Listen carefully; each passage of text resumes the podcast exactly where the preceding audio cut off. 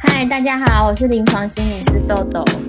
我是职能治疗师小鱼。我们今天要来聊天给大家听了。今天是小鱼老师整理了他女儿从开学以来一路的那个适应的过程，因为在十二月。这个重大的进展就是他的女儿终于开始读整天了，好振奋人心哦！这时候要来一点鼓掌，自备掌声，好费气哦。没有啊，这一路真的算是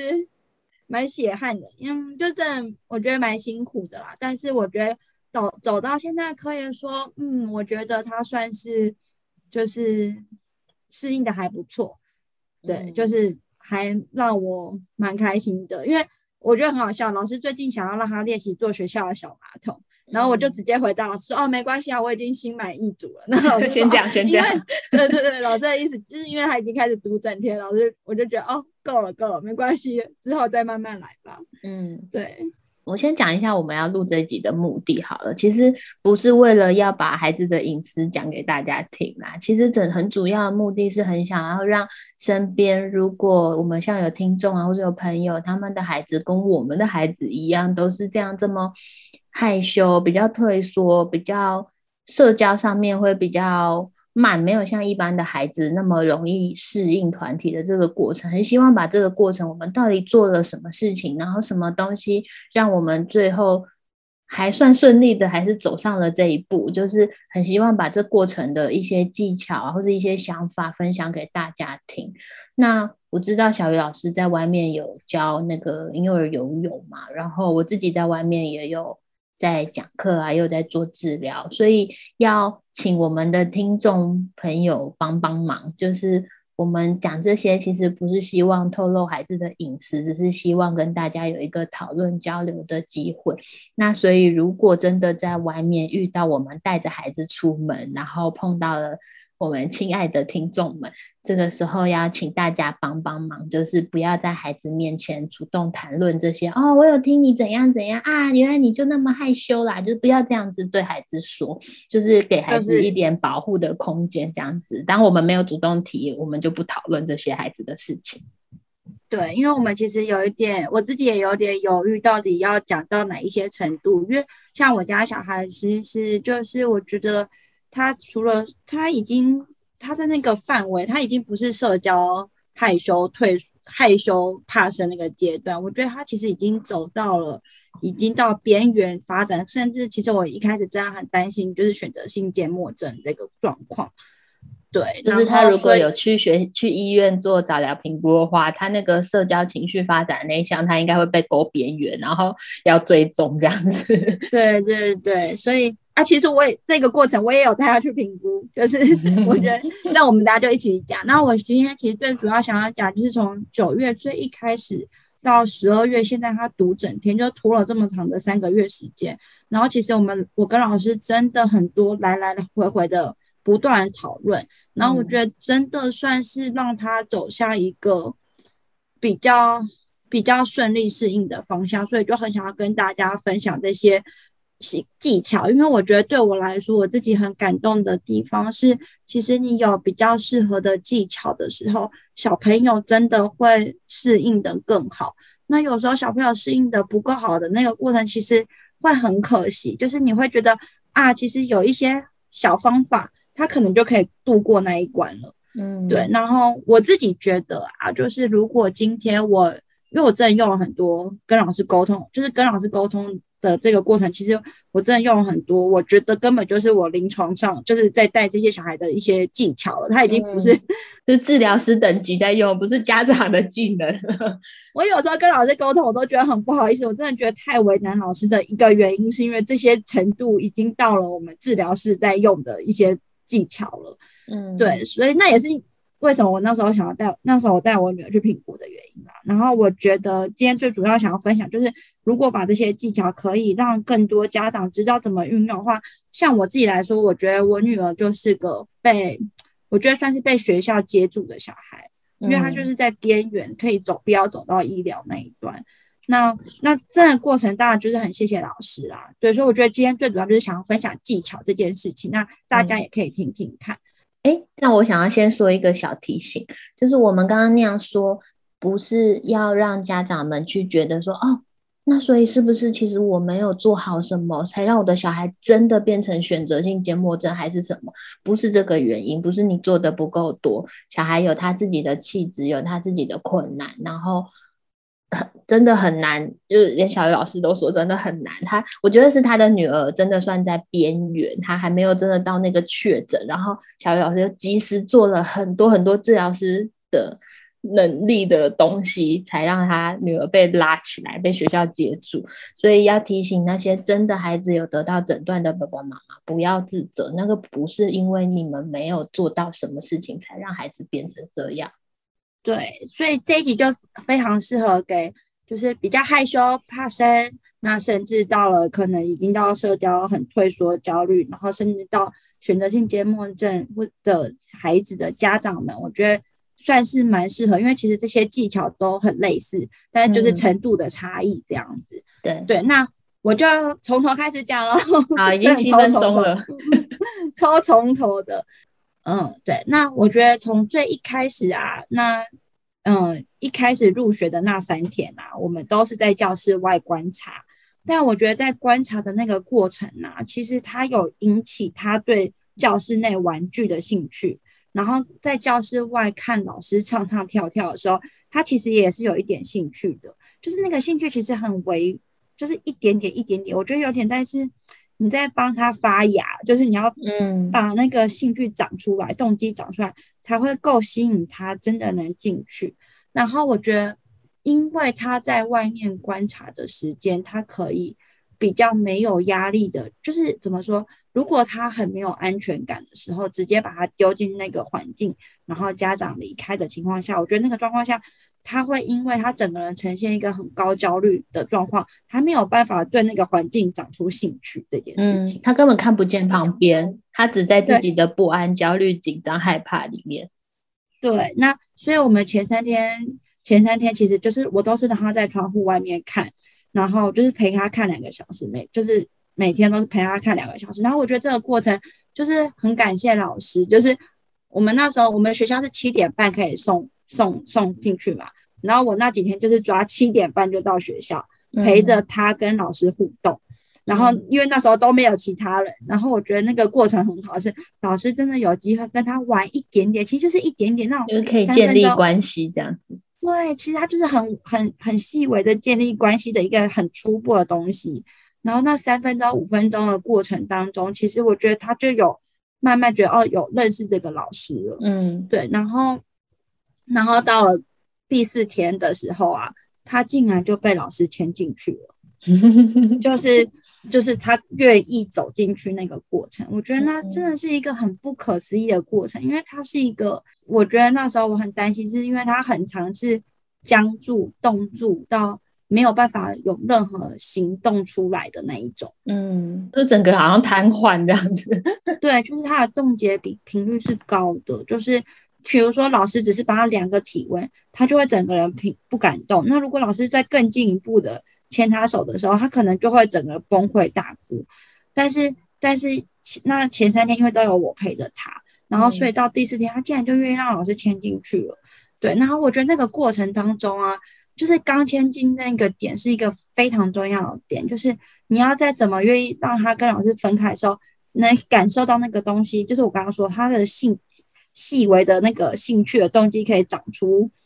发根出来的一个点，就是请我那时候就请老师尽量在那个时候什么都不要求他，就让他玩他想要玩的东西。嗯嗯，然后大概是这个方向，然后然后所以，但是他四到六天的时候啊，其实都是老可能一两个小时进去以后，老师就打电话给我说。哦，妈妈她真的很崩溃，没有办法安抚下来了。嗯，然后就我就先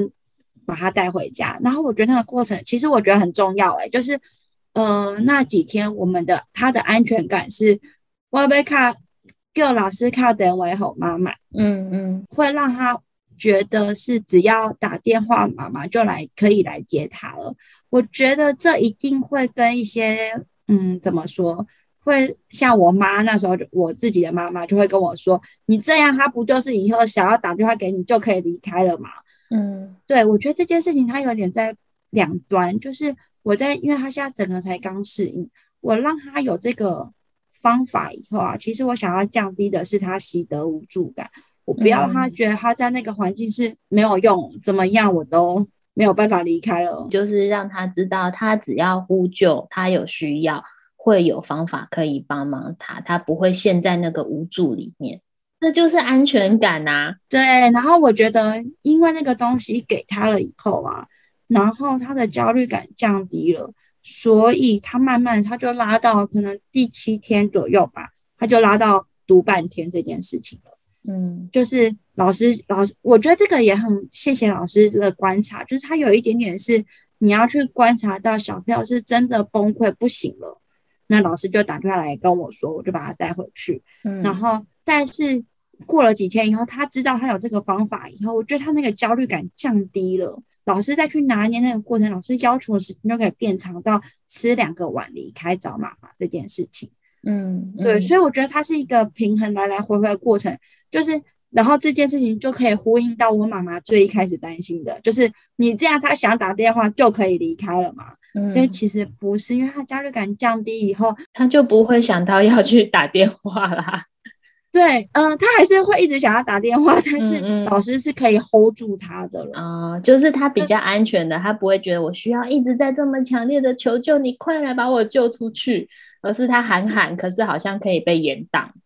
对，就是我觉得其实有一个我自己最近也觉得很有趣的点，就是小朋友都说不要。但他的不要的程度其实有一到一百分，嗯，他现在是一百分不要，那他就是崩溃到极致，嗯，等于说他的不要程度已经从一百分慢慢来到五十分、三十分，但他嘴巴都说不要，嗯嗯，可是你可以知道他在只有三十分程度的那种不要的时候，其实他就可以慢慢被延迟他的呃他想要做的事情的时间，嗯，对，然后然后我觉得那阵子其实很好笑。就是他对于这个技巧，他已经制式化的卡在他脑袋，就是陷在他脑袋。然后我们其实可能已经玩了是上学一个多月，有时候我们在家里玩那个上学游戏，他就会自己说：“哼、嗯，老师，我还没卡，等我吼妈妈，我被捶妈妈。”就是他连在家里，他在那抠笔，在学校玩的情景。其实我觉得。就是他嘴巴一直喊要找妈妈，其实已经不是真的要找妈妈，他 已经只是变一个游戏一个方式而已，就是一个他我觉得有点被制式化的，就是一个模式而已。对，所以你说那个。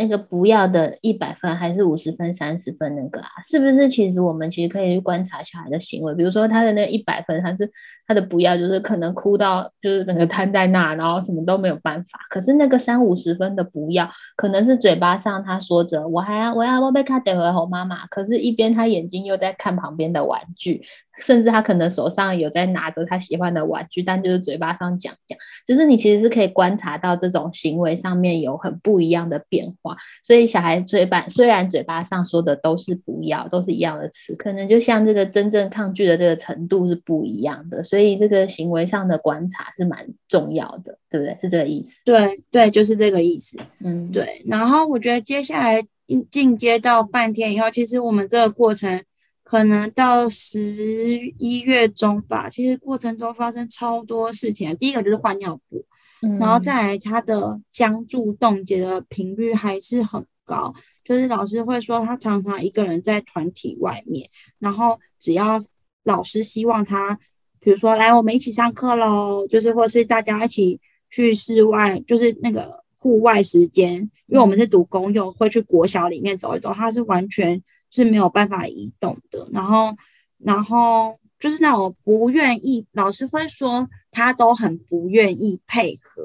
嗯，呃，就是针对不不愿意配合这个行为啊，其实我跟老师沟通的方向是，呃，以我女我对我女儿的了解，她不愿意配合，其实她有很多紧张跟焦虑，所以她没有办法移动，或者是那种很明显的团体，大家要一起过来坐在这边听老师。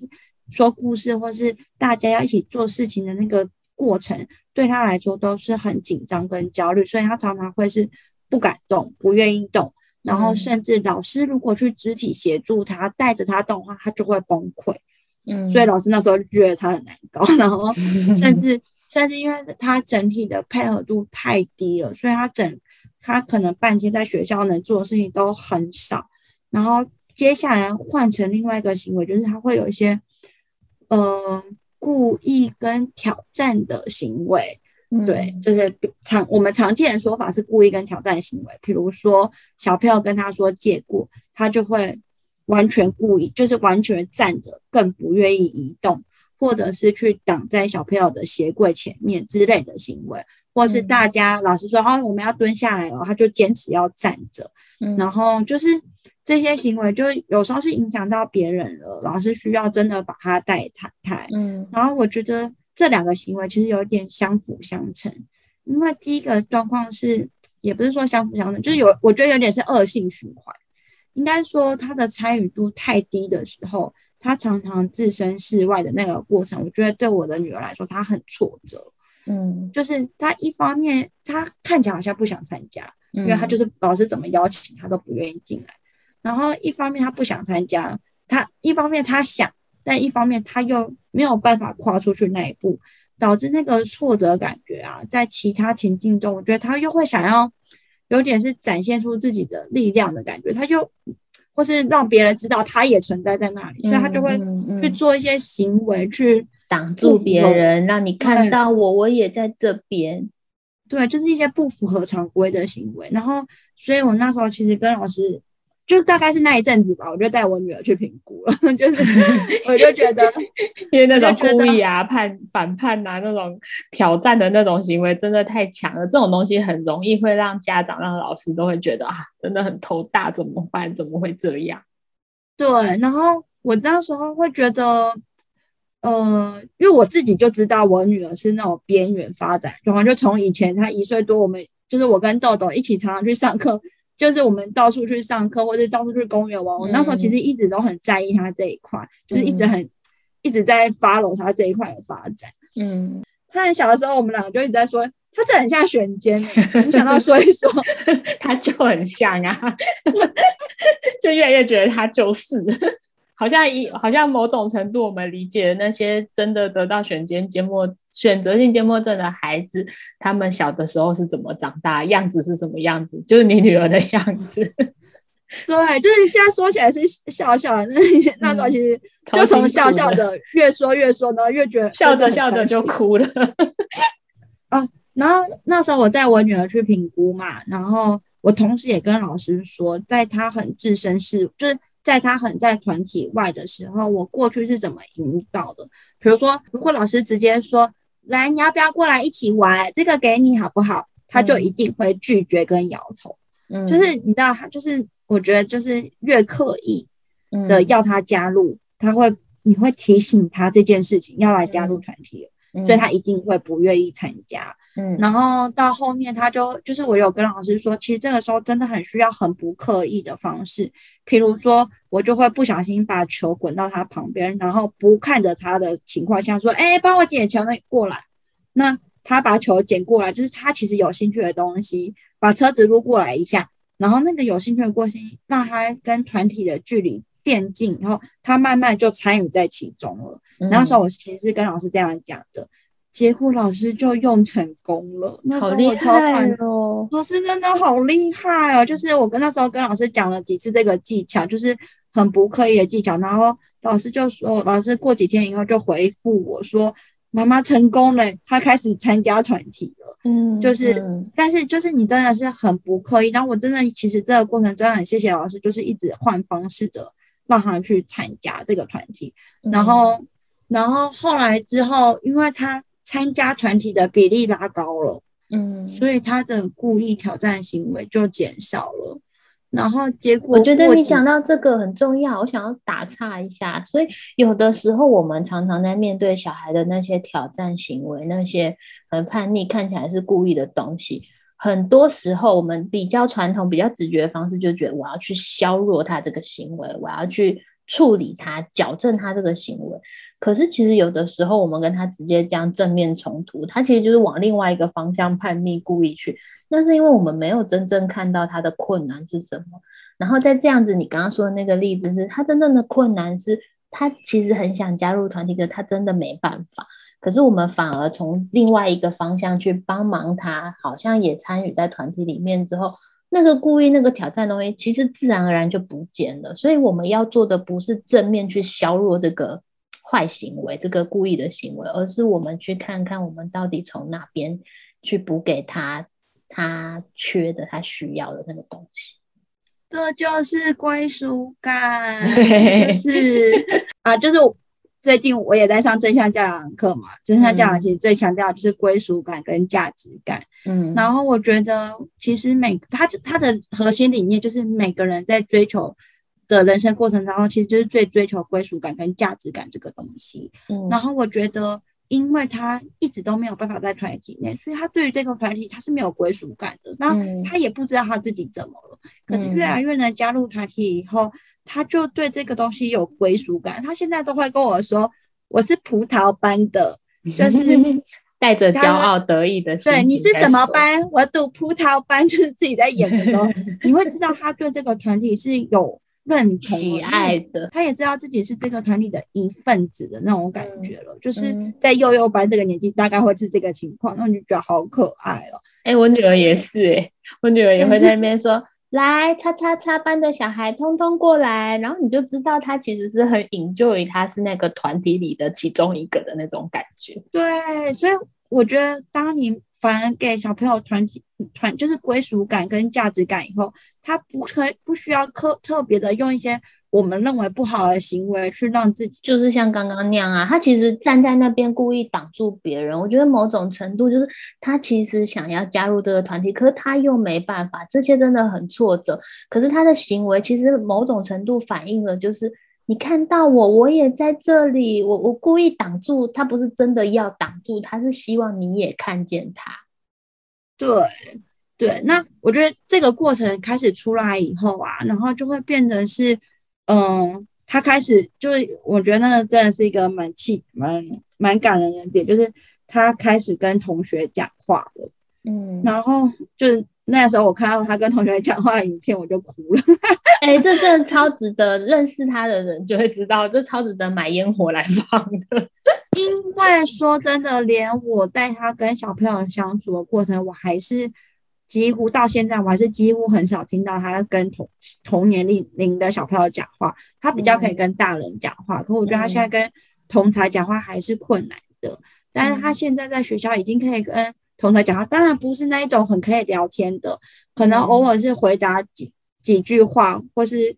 或是很简短的对话。那个对话就是他一直跟小朋友重述说：“但年我爸我爸爸跟我妈妈会来接我。”然后另外一个小朋友说：“ 我妈妈也会来接我。”就是类似这种话题在 repeat，但我就觉得超级感人的。然后这些东西出来了，你会慢慢知道他的适应能力，好像他比较适，他慢慢比较适应这个环境了。然后我记得，自从我看到他跟同学讲话，然后他在学校哦，他在学校还有一个很大的转变，是他开始可以在学校跑步了。嗯，对，就是他其实是一个很爱跑步的小孩。就是我们如果带他去外面，他其实是一个非常爱跑步的小孩。只是如果他在很焦虑的情况下，他是没有办法移动的。然后他终于在学校跑步了。就是你知道某一些行为，就是他看起来放松的样子。对。然后接下来就是一个学校有发有一个运动会，会他们叫做体表会，嗯，然后老师就跟我说，他都不愿意。他们的体运动会幼幼班的项目很简单，就是你跑过去对面给小朋友一颗球，你就站在对面就好了，嗯，然后就是同学分两边嘛，就是一个人传过来，然后停在那边把球给下一个人这样，嗯嗯嗯。然后那个过程就是老师就说他都不愿意做啊，然后每一次。就是他都会站在最后面看，就是完全不愿意参与这样子。然后那时候其实我也蛮困扰的，因为我觉得那个不参与的过程，就是我觉得不是说我一定觉得这个活动多重要，对他多有帮助，而是我其实是舍不得的，是那个挫折感。他会感受到我又做不到了，那其实是带给小孩很多挫折的。对，而且因为体表会，他们就是一到五，可能一一个礼拜会练三四天，嗯，对，所以我觉得那个过程其实我也很舍不得。嗯、然后我就有跟老师说，就是有什么方法。然后那时候豆豆就提供我一个方法，我觉得蛮好的，就是那不然只要人家把球传给他，他把球转身放在后面的盆子里就好。可能他是最后一个小孩之类，他不要移动的那种。对对对对对，我就觉得这方式蛮不错。然后同时，我除了跟老师讲这个技巧然后，同时我们就是下课去公园玩的时候，我们其实就在演练传球这个东西，就是瓦力炸出去啊，然后哇，然后你会知道他在没有那个情境的时候，他玩这个游戏玩的很开心。我觉得那个开心有一种，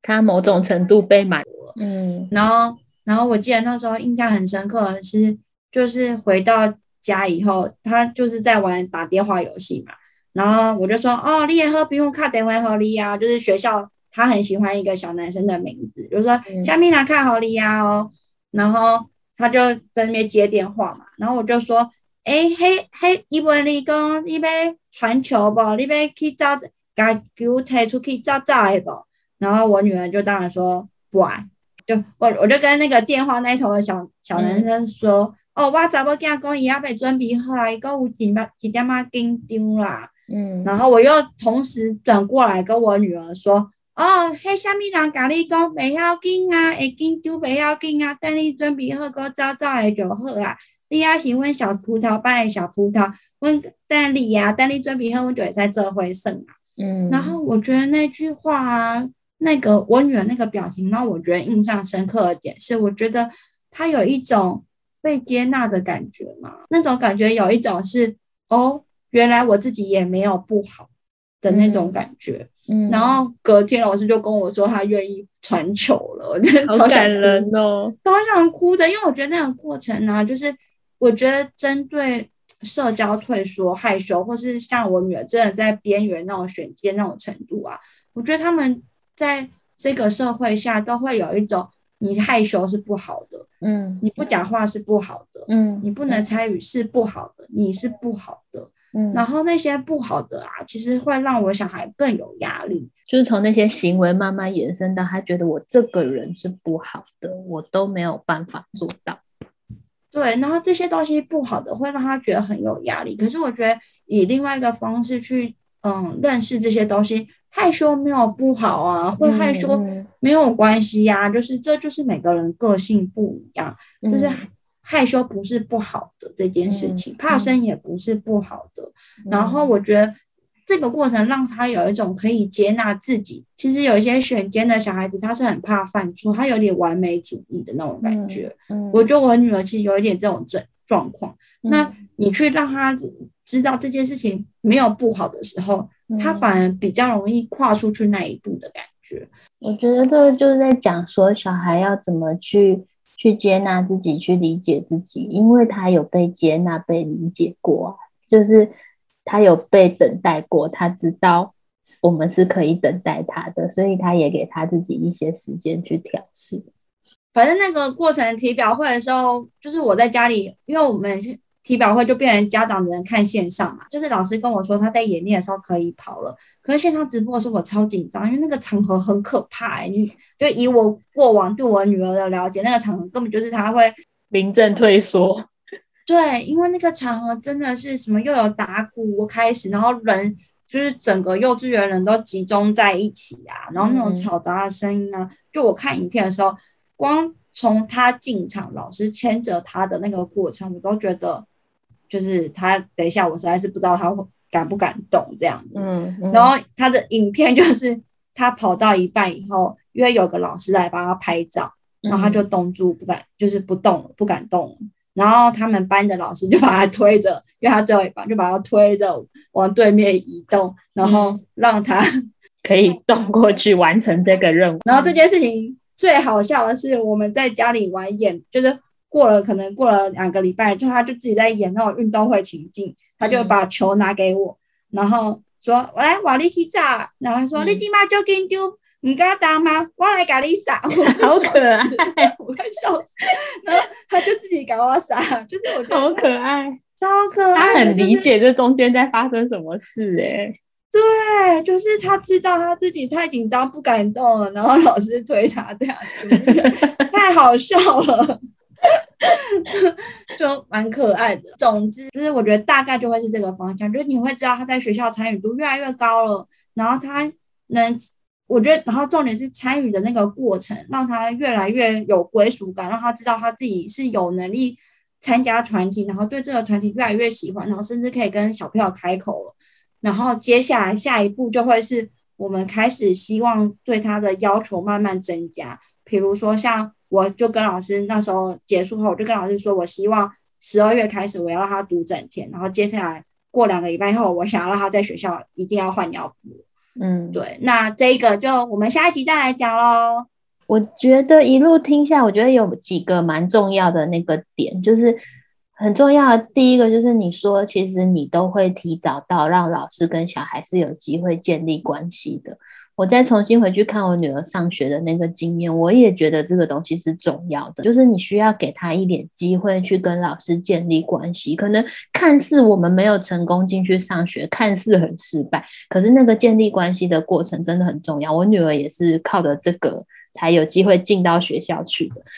然后再来就是那个我们。家长都是最理解小孩的，你会知道他对什么东西是比较容易有兴趣的，就是你刚刚说的那个要发芽的那个过程，你知道他对什么东西会让他这颗小豆子裂开来。比如说我女儿就是对吃的会有兴趣，所以那时候我们在学校看的时候，我就是尽量要让他看到吃点心这一个部分。然后像你说你女儿对那个不知道什么玩具是不是是有兴趣的，你就是对你就是要让他看见那个部分，让他是有一点点好奇，有一点点兴趣要去。了解里面还有什么东西哦，原来有这个我喜欢的那个东西，所以真的是我们爸爸妈妈最了解小孩喜欢会有可能萌芽的那个点是什么，你就要尽可能帮他在那个环境里面找到这个点，